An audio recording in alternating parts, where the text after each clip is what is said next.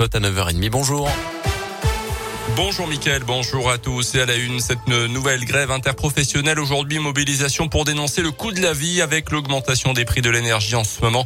Les syndicats de l'éducation nationale réclament des effectifs supplémentaires pour faire face aux absences liées au contexte sanitaire. Des manifs auront lieu un peu partout dans la région, notamment à Bourg et Macon à 14h et 14h30.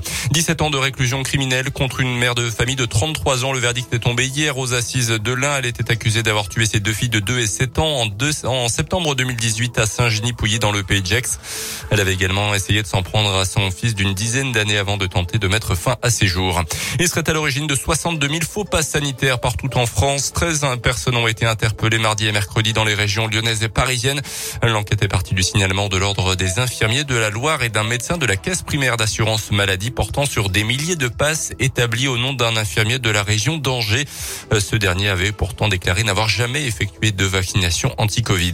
Elle est boudée par la quasi-totalité des candidats de la gauche. C'est aujourd'hui que débute le vote pour la primaire populaire. Mais parmi les candidats déclarés, seul Christiane Taubira a accepté de reconnaître les résultats de ce scrutin en ligne qui se déroule jusqu'à dimanche.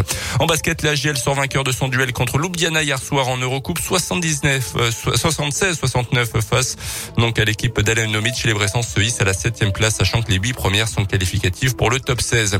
Et puis en rugby, l'USB ne jouera pas demain contre Aurillac en championnat. Le club bressan est touché par plusieurs cas de Covid, de blessés. L'effectif n'est pas assez fourni pour jouer la rencontre.